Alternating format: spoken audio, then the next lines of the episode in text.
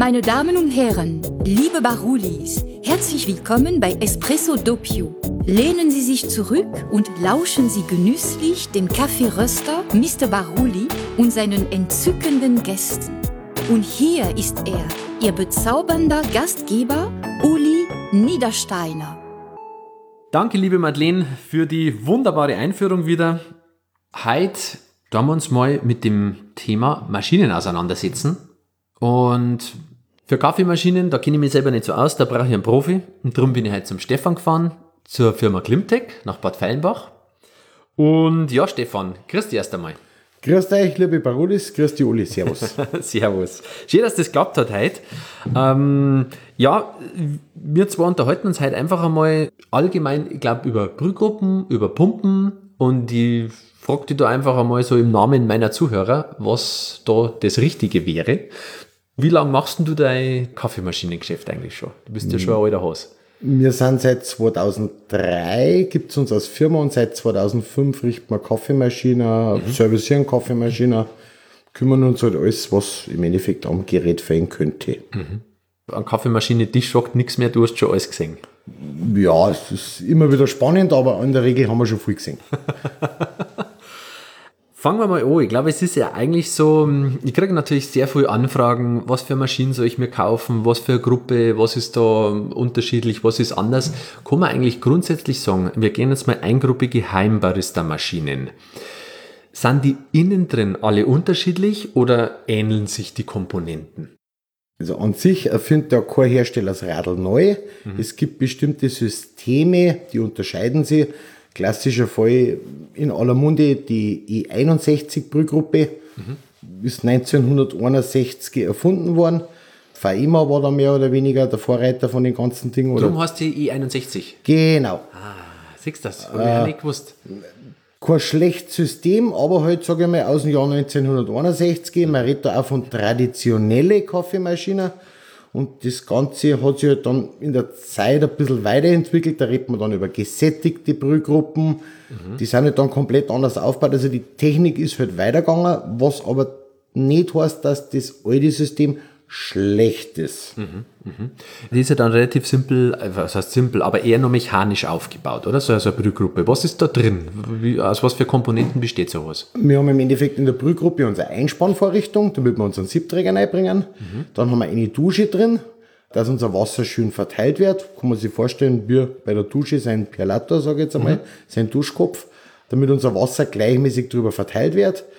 Parallel dazu haben wir noch einen Messingring oder einen Abstandshalter, den was man variieren kann und durch den bauen wir unsere mechanische Präinfusion auf. Das heißt, das Wasser kommt mit einem bestimmten Druck an, füllt als erstes die Brühgruppe und tut dann langsam den Druck aufbauen, wenn die Kammer gefüllt ist. Mhm. Messingring, das ist jetzt spannend. Also das heißt, du kannst eigentlich die Präinfusion auch bei jeder E61-Brühgruppe dir sozusagen frei wählen, indem du dort diesen Ring austauscht? Oder wie funktioniert das? Oder geht das bei dir noch nicht? Bei der E61 geht es noch nicht, da ist der fest eingefräst in den Kopf. Mhm. Wenn ich jetzt zum Beispiel eine Dalacorte nehme, da ist es so, dass die Ring sogar verschieden zum Bestellen gibt. Okay. Das heißt, also wir springen mal, Dalacorte Brühgruppe ist jetzt schon modernere Brühgruppe. Wie ist die aufgebaut? Der Lacorte-Brühgruppe ist die sogenannte gesättigte Brühgruppe. Das heißt, ich habe einen Boiler, der was in die Brühgruppe drüber draufbaut ist, integriert ist. Das ist ein Stück Metall im Endeffekt. Mhm. Somit habe ich halt automatisch einen warm gehaltenen Siebträger, beziehungsweise die Siebträgeraufnahme wird mitgeheizt und bei der E61 ist das nur über eine separate Leitung, wo das warme Wasser zirkuliert, aufbaut. Aha. Geht beides, ne? Funktioniert beides, ist deswegen nicht schlecht, aber ist halt anders. Ja, ja. Äh, ich habe den klassischen Fall E61 lang kein Kaffee bezogen, die Maschine wird zu heiß, da kommt der Cool-Down-Shot, mhm. was viel irrtümlicherweise als Cleaning-Shot nehmen, macht es natürlich auch, dass das reinigt, aber man schaut zuerst, dass man die Temperatur, die hohe aus der Brühgruppe rausbringt. Mhm. Bei einer Multiboiler-Maschine, Dalacorte, Quickmill, Rocket, ganz viele Hersteller haben die Multiboiler jetzt. Da ist es so, dass der Boiler nur auf die Temperatur aufgeheizt wird, was ich zu meinem Kaffee brauche. Mhm. Somit habe ich die Übertemperatur nicht aus dem Dampfboiler. Thema Eingreiser, Zweigreiser mischen wir dann ein bisschen mit rein. Ja. Ja, ich weiß, was du meinst, als Kühlbezug hast. Also im Endeffekt, du sollst halt, bevor du deinen Kaffeebezug machst, einfach bei die E61-Gruppen einfach mal richtig sogenanntes Flaschen, ne? mal für fünf Sekunden oder sogar teilweise für zehn Sekunden, bis halt der Wasserdampf weg ist, ablassen, dass man den Kaffee dann nicht verbrennt. Das hast du halt bei anderen Brühgruppen weniger, gell? so habe ich das jetzt richtig verstanden. Äh, richtig. Ja. Jetzt, wenn wir nochmal äh, bei der Brühgruppe bleiben. Was gibt's noch für Systeme? Jetzt neben der da ist der Boiler praktisch in der Brühgruppe, E61, ist jetzt auch spannend, wird gekühlt. Was haben wir noch und was sind Vor- und Nachteile? Wir haben zum Beispiel ein Victoria Arduino mit einem Ja. T3-System. T3-System ist so, wir arbeiten über einen Wärmetauscher aus dem Boiler. Da kommt unser Wasser aus dem Boiler mit 60 Grad raus, geht dann über ein Heizelement und vorne in der Brühgruppe wird es dann final nochmal hochgeheizt, damit es konstant ist. Wird aber eher im professionellen Bereich eingesetzt. Es gibt die Theresia von Victoria Arduino, ist relativ selten verbreitet, bei relativ hochpreisig, sage ich jetzt einmal, aber die arbeitet zum Beispiel mit dem T3-System. Ganz neu, was jetzt rauskommt, ist die IG-1 von Victoria Arduino, eine Maschine, die arbeitet mit einem Wärmetauscher im Boiler und einer zweiten kleinen Heizkartusche direkt angeflanscht an die Brühgruppe. Das heißt, wir haben da eine gesättigte Brühgruppe. Im Endeffekt zwei Heizungen hintereinander geschalten, damit die Okay. konstant wäre. Okay. Ansonsten ist eigentlich klassischer Fall ECM, Rocket, Quickmill, andere Kleinhersteller, die haben im Endeffekt dann einen Dualboiler, einen zweiten Boiler, haben dann das Ganze mit einer Kupferleitung, damit die Temperatur gut übertragen wird, vor an die Brühgruppe gelöst. Ist halt eigentlich, sage ich mal, nichts anderes wie ein zweiter Topf Wasser. Einmal nehme ich meinen Dampf raus, einmal Ja. nehme ich mein Brühgruppenwasser raus für meinen Kaffee und schaue halt, dass ich das nicht zu heiß mache. Klassischer Fall, Kaffee zu heiß, Eingreiser, Kaffee zu heiß, Kaffee verbrennt, so gut kann der Kaffee gar nicht geröst werden, als würde also verbrennter Kaffee dann noch schmeckt. Ja, ja, es ist Temperatur, das ist einfach schon ein Thema, weil das ist, ich merke das auch immer wieder, dass die, dass die Leute einfach dieses Hintergrundwissen nicht haben, ja, dass eigentlich gerade bei den günstigen Maschinen, gerade Eingreiser, musst du flaschen, sonst du verbrennst ja alles. Das ist einfach, führt immer zu bitteren Ergebnissen und ähm, das ist definitiv wichtig, ja. Lass uns nochmal schnell zurückgehen auf diese Präinfusion. Also das heißt ja sozusagen Vorabinfusion. Kannst du mal erklären, was passiert da eigentlich genau bei einer Präinfusion? Bei der Präinfusion ist eigentlich so, das Wasser kommt in die Brühgruppe und füllt ein Reservoir oder den Totraum, sage ich jetzt einmal, zwischen Kaffee und Dusche. Da wird das Wasser langsam gefüllt, benetzt unseren Kaffee, unser Kaffee kann quellen. Und dann kommt ja eigentlich erst, wenn die Kammer voll ist, der Druck, damit wir Kaffee brühen. Das kann man dann elektronisch noch verlängern, man kann dann noch ein bisschen weniger Wasser reinlaufen lassen, man kann ein bisschen mehr Wasser reinlaufen lassen, aber an sich hat jede mechanische Brühgruppe von einer Espressomaschine eine Präinfusion und ich kann es nur verschlimmbessern, wenn ich zum Beispiel in einer 16 Gramm Sieb 18 Gramm rein tue, weil dann habe ich den Raum zu klein, das heißt, ich eigentlich gebe ich der Maschine keine Möglichkeit mehr, dass man überhaupt eine Präinfusion haben kann. Ja, ja. Das heißt, wenn ich, wenn ich einfach dann zu viel Kaffee drinnen habe, habe ich da keinen Abstand mehr, der Kaffee kann nicht quellen, führt dann eher eigentlich auch wieder so Channeling, das heißt, Wasser sucht sich einen kleinen Weg, kurzen Weg, wird der Kaffee wieder bitter und die Leute wissen dann auch nicht warum. Ne?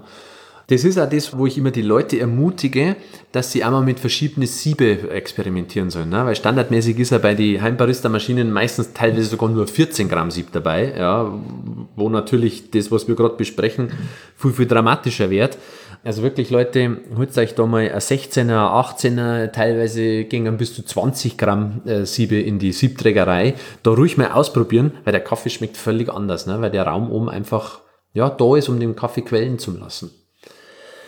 Stefan, Thema Reinigung ist auch so ein großer Mythos. Jetzt einmal von dir als Fachmann. Wie oft soll ich meine Brühgruppe eigentlich reinigen? Je nach Bezüge. Wenn ich richtig viel Kaffee mache, dann jeden Tag auf alle Fälle. Ja? Ansonsten sage ich jetzt mal, wenn man das jeden zweiten, dritten Tag macht, ist das okay. Was ich ganz gern mache für mich selber, ich spüle es halt einfach nur mit heißem Wasser durch, wenn ich einen Ja. Kaffee gemacht habe. Das heißt, ich habe die Bresal raus, ich habe den groben Dreck raus.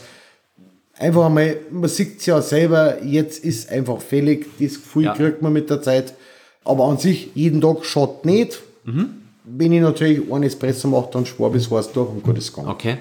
Also das heißt, wenn ich so ganz normal Heimbarista bin, ich habe sage ich mal zwischen ein und fünf Bezüge am Tag, langt heiß Wasser und sagen wir einfach mal einmal in der Woche mit Chemie, oder? Was heißt Chemie?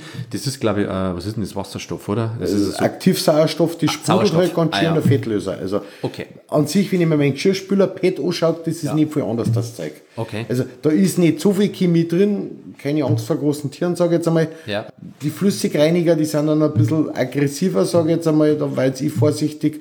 Wobei die auch funktionieren, da muss ich halt auf die Dosierung aufpassen. Ja. Aber einmal in der Woche richtig schön sauber machen mit Tablette, Pulver, Flüssigreiniger, macht man nichts verkehrt. kann ich zu viel reinigen? Na. Mit der falschen Dosierung von bestimmten Reinigungsmitteln sicherlich der Brühgruppen dem Dichtungsgummi schon dann irgendwann einmal äh, zusetzen. Aber das schaffst du in der Regel eigentlich nicht. Das Ja. Zeug ist schon baut dafür, dass es funktioniert. Ja. Wenn ich natürlich mit Enkalker äh, die Brühgruppen reinigen möchte, dann ist das unverhältnismäßig und das falsche Mittel. Ja, okay, klar. Was passiert, wenn ich meine Brühgruppe nie reinige? Wir arbeiten ja beim Kaffee mit Fette und Öle im Endeffekt, die was sie dann einsetzen. Ja. Das heißt, die Siebe setzen sie zu, wir kriegen dann Bresal, wir kriegen Verunreinigungen, irgendwann setzt sie die Dusche zu. Ja. Ich habe keinen Wasserfluss nicht mehr, die Brühgruppe verstopft regelrecht. Ja. Oder im besten Fall wird es einfach nur durch das Öl und durch das Fett, das ist halt irgendwann alt und ranzig, geschmacklich schlecht. Ja, ja. Das Verrückte ist, gell, das ist auch ein ganz schleichender Prozess. Du merkst es nicht auch. Irgendwann äh, denkst du einmal, hm, warum kommt denn jetzt nur noch so wenig? Das geht ja, das ist ja verrückt. Teilweise machen die leider das ein Jahr nicht oder so. Aber das kommt ja immer noch Wasser durch, ne? Das ist ja das Krasse. Ja, durch das, dass das natürlich, wie du gesagt hast, ein schleichender Prozess ist, Ja. ist das auch geschmacklich. Ich meine, der nimmt halt permanent, wird der Kaffee schlechter und die Leute merken es nicht. Ja. Vielleicht kaufen sie dann einmal einen anderen Kaffee oder äh, nehmen einen kräftigeren Kaffee und sagen, ja, der schmeckt jetzt wieder kräftig, aber oft war einmal das Reinigen gar nicht so verkehrt. Ja, Wie gesagt, mit vollem Mund tut sich auch keiner Zähne putzen und von dem her kann man dann schon einfach sagen, okay, ich mach's einmal sauber, es schmeckt halt einfach wieder besser. Ja, ja. Das, was ich einfach auch täglich mache, ich tue halt auch noch die Duschsiebe auch noch raus mm, und mache mir ein kleines Kübel und in dieses Kübel tue ich meistens eine halbe Tabletten oder ein kleines Messerspitzel Reinigerei und lege halt über Nacht dann alle Metallteile ein. Da tue ich die Sieb ein, da tue ich die Siebträger lege ich auch mit rein und wenn ich das über Nacht drinnen lasse, dann kann ich halt am nächsten Tag in der Früh wunderbar eigentlich die ganzen Öle kann ich nur mit dem heißen Schwamm eigentlich rauswischen. Ja? Und dann hast du eigentlich immer ganz, wie am ersten Tag mehr oder weniger die Siebträger. Darum ist es eigentlich einfach wichtig, dass diese Öle nicht verbrennen und dass dieser Brandgeschmack dann halt auch nicht den Kaffee annimmt. Ja. Drum, Leute, dort reinigen, das ist wirklich nicht zu verachten, sonst schmeckt auch ein Kaffee irgendwann verbrennt. Richtig. Gell?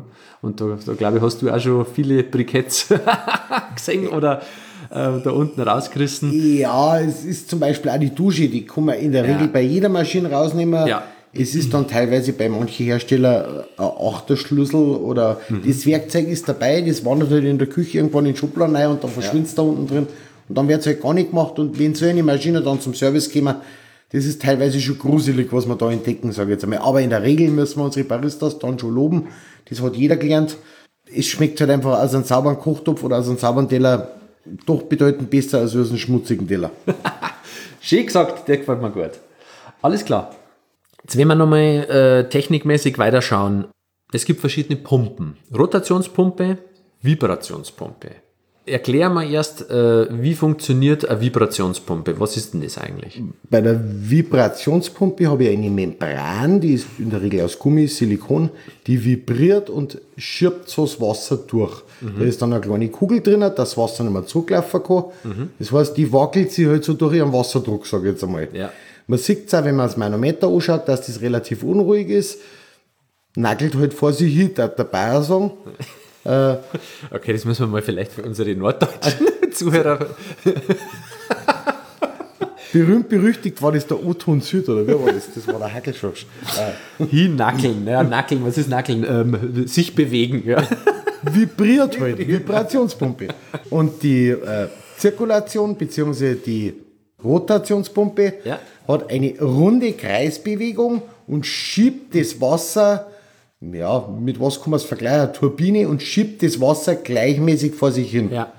Also wir haben die Vorwärts-Rückwärts-Bewegung nicht und haben somit einen gleichmäßigeren Druck. Aber natürlich auch technisch ganz ein anderer Aufwand, andere Preisklasse äh, und so weiter. Ne? Also mir hat mein Kollege Hersteller von dir gesagt, wenn du wenig Bezüge hast, ist die Rotationspumpe eigentlich eher schlechter. Ist das richtig oder ist da was dran? Was hat er da gemeint? Sie ist generell teurer von der Ausführung her. Es ist viel mehr Material. Ich habe einen richtigen Elektromotor.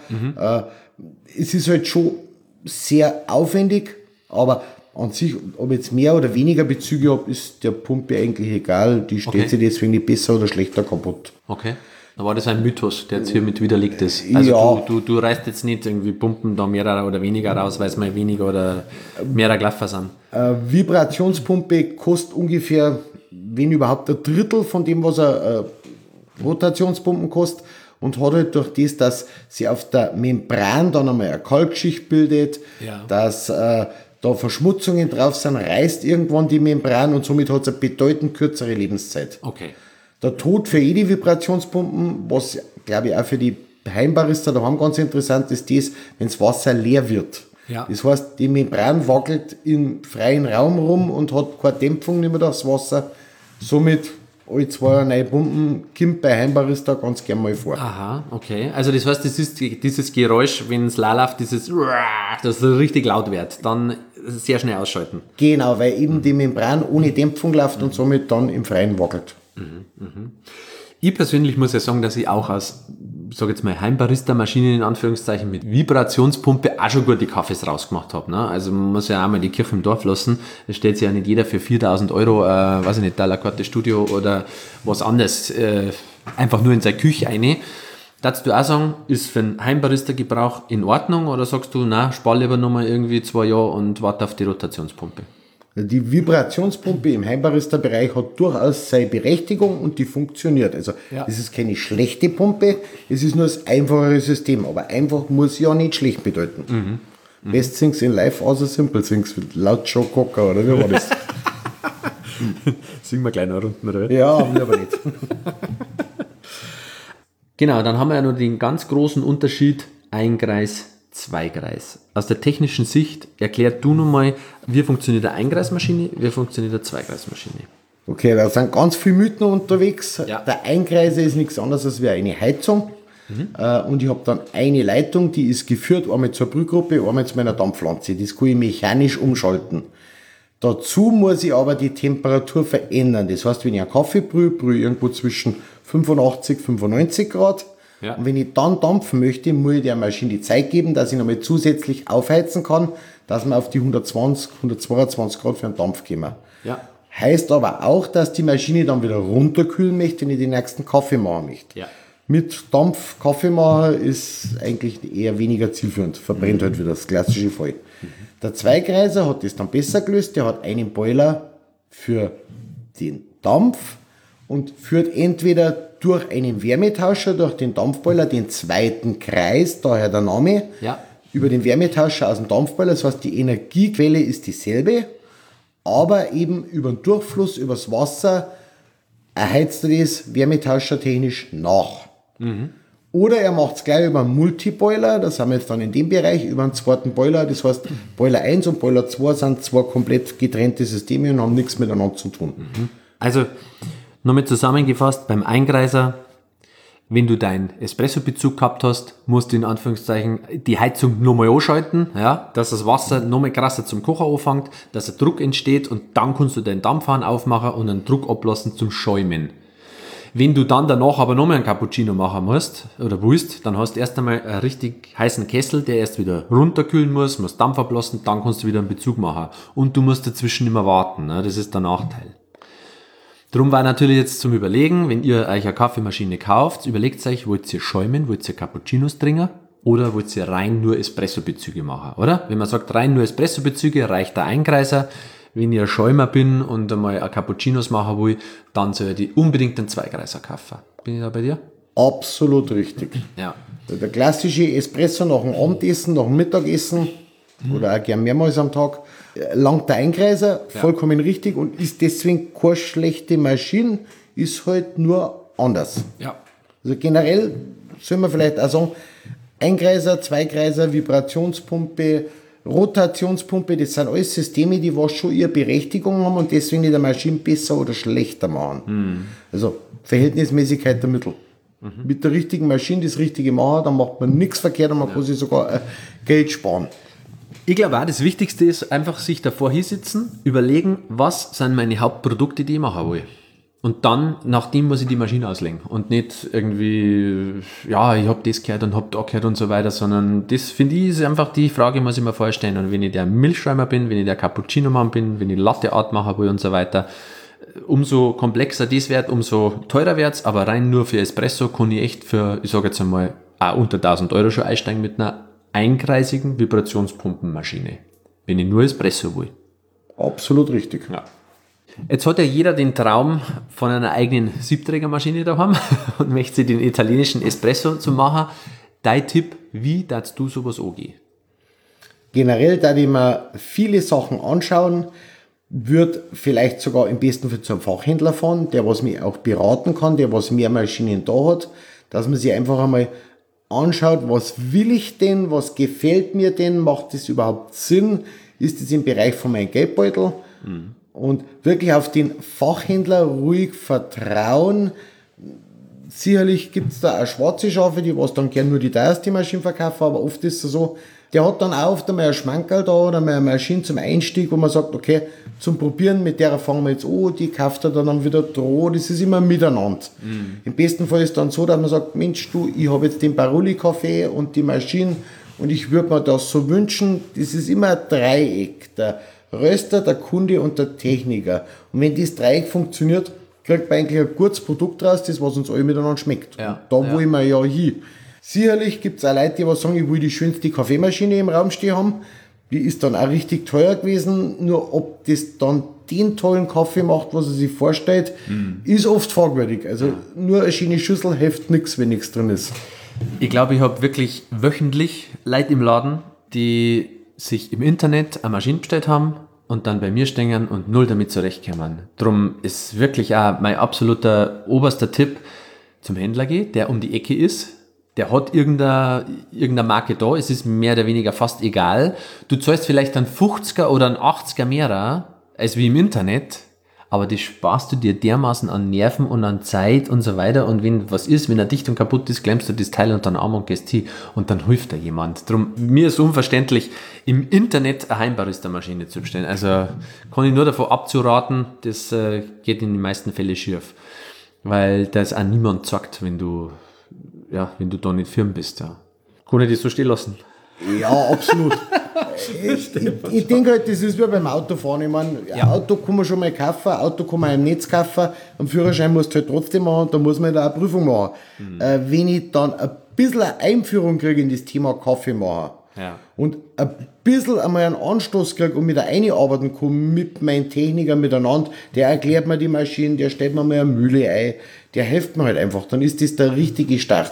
Weißt du, was ich einfach mitkriege? Die Leute, ich meine, machen wir selber auch, aber schauen sie, die Leute schauen sie das hundertste YouTube-Video an, wie mache ich den perfekten Espresso, aber kriegen es trotzdem nicht hin, weil einfach die, die, die Komponente Geschmack fehlt. Du kannst da, da 100 Videos anschauen, ja, technisch hast du das dann schon mal irgendwann, aber dieses Gefühl, ja, wie Espresso zu schmecken hat und so weiter, das geht nicht nur nach, wie viel Milliliter sind drin, wie schwarz ist es und und und, du musst es einfach schmecken und fühlen. Und das kannst du wirklich nur machen, wenn du das ausprobierst. Also, das ist immer wieder so. Da ist jeder individuell. Und Ja. Als vor Ort Techniker, Barista, äh, Schulungsgebender kann ich natürlich auf das drauf eingehen, was will denn mein Kunde. Und da sind wir wieder beim persönlichen Kontakt, dem was man jetzt Netz nie bieten wird. Kein YouTube-Video wird man dann sagen können, okay, mach das doch einmal so oder ich hätte gern da ein bisschen mehr Säure drin oder der ist mir jetzt zu sauer da kann der YouTuber leider nicht darauf reagieren, weil du hast halt den Kontakt nicht. Und das ist eigentlich, sage ich mal, das, was einen kleinen oder oft einen feinen Fachhändler dann doch absetzt von die großen Ketten vom Internet, eine individuelle Beratung. Und wie gesagt, wenn eine Maschine kaputt ist, ich kenne in der Regel meine Kunden, sagt mir, pass auf, bring das drum, nimm da weil eine Leihmaschine mit, wenn es länger dauert. und dann schaut man, dass das Ding wieder läuft. Und es ist in der Regel so, bei den Siebträger, die Wartungskosten sind ja bedeutend günstiger als bei jedem Vollautomat. Mhm. Was meines Erachtens nicht außer Acht gelassen werden soll. Klar. Äh, ein Siebträger ist eine ganz eine furchtbar ehrliche, einfache Angelegenheit. Ich kann da sicherlich mit elektronischen Finessen und mit irgendwelchen tollen Seitenverkleidungen die Kosten in die Höhe treiben, aber an sich gibt es nichts Ehrliches als wir einfache Espressomaschine. Das nächste ist dann noch Handfiltern, das ist dann nur ein bisschen ehrlicher, aber ja. da braucht man dann für einen Techniker zu wenig Maschine. Sehr gut. Ja, Stefan, ähm, cool. Ich hoffe, wir haben ein bisschen Licht ins Dunkel bringen können in Sachen Technik. Wenn ihr nur Fragen habt, könnt ihr uns gerne anschreiben, entweder Firma Klimtech aus Bad Feilenbach oder auch uns. Ähm, wir helfen gern bei irgendeiner Kaufentscheidung. Und ansonsten möchte ich auch noch sagen, es gibt wie immer den Gutscheincode DOPIO, den gern bei uns im Shop eingeben auf baruli.de, dann kriegt ihr 10%. Und unten in die Show Notes tue ich auch nochmal Klimtech und du hast da äh, Online-Seite den Brühbaron verlinken. Und äh, ist eine gute Sache, ähm, hier die ganze Nummer, weil ja, ihr röst Kaffee, du machst Technik, also jeder hat sein Gebiet. Stefan, danke für deine Zeit. Ich sag danke dir, Oli. Gerne. Ihr Lieben, das war Espresso Doppio. Wenn es dir gefallen hat, gib uns 5 Sterne, schreib eine Bewertung und teile dieses herrliche Stück Zeitgeschichte. Bis zur nächsten Folge. Au revoir.